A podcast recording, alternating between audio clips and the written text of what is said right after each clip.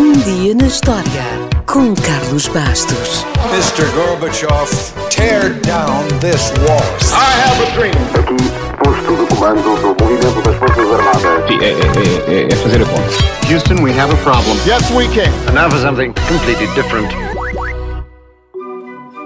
A 12 de setembro de 1940, em plena Segunda Guerra Mundial, a França estava ocupada pelos nazis. Apesar disso, como acontece em quase todas as guerras, os momentos de alguma normalidade sucedem-se e por isso não foi estranho que um adolescente francês tenha resolvido ir passear pelo campo com os amigos e o seu cão. Só que este simples passeio levaria a uma das descobertas arqueológicas mais importantes e impressionantes de todos os tempos. Marcel Ravidat era um aprendiz de mecânico, com 18 anos na altura, que tinha um cão com um nome apropriado chamado Robô e que, um belo dia, decidiu ir dar uma volta com mais três amigos pelas colinas perto da sua casa, no sudoeste da França, já relativamente perto de Espanha. Ora, durante o passeio, o cão, o robô, desatou a correr para um buraco que tinha sido criado por uma árvore caída. Os rapazes correram atrás e, ao ver o tamanho do buraco, mandaram algumas pedras lá para dentro e pareceu-lhes efetivamente que era grande e fundo.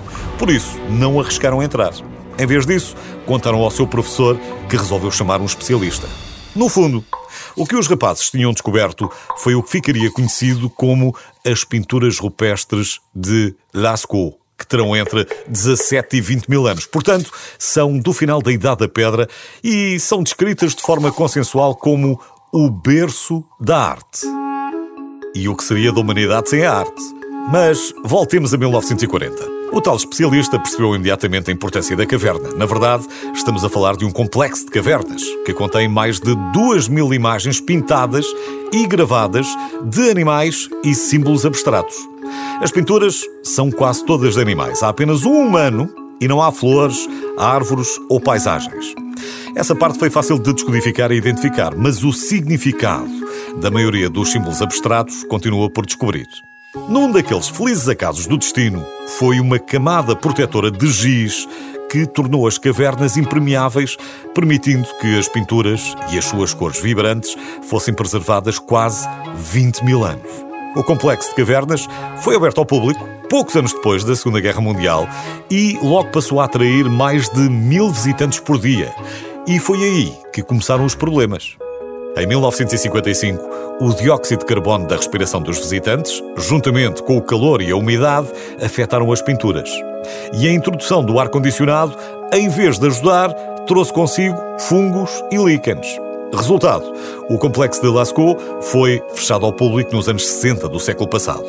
Essa foi uma medida de emergência, mas, obviamente, que, pelo seu interesse, as grutas e as pinturas tinham de continuar a ser visitadas. Então, o que fazer? A solução foi uma réplica da caverna, meticulosamente criada até ao mais ínfimo pormenor, e assim, nos anos 80, foi aberto o complexo Lascaux 2. Talvez nunca lá tenha ido, mas garanto-lhe que já viu fotos e imagens das pinturas de Lascaux milhares de vezes em milhares de sítios. A principal atração é a Câmara dos Touros, com quatro grandes touros pretos, incluindo um com mais de 5 metros de comprimento, que é a maior pintura animal rupestre de qualquer lugar do mundo. Este é um dos mais importantes achados da pré-história da arte, da representação do mundo, da nossa capacidade para registar e contar histórias. Este foi o princípio da nossa humanidade. Foi o que nos tornou únicos. Foi o que nos permitiu contar escrever, construir as pirâmides, pintar a Mona Lisa ou até publicar histórias nas redes sociais.